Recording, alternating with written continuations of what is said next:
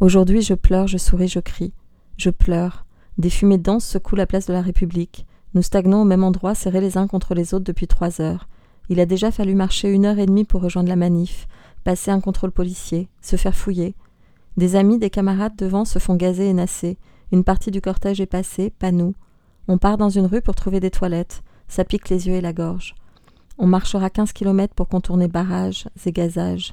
D'autres n'y auront pas échappé. Gazés, frappés, arrêtés. Je souris.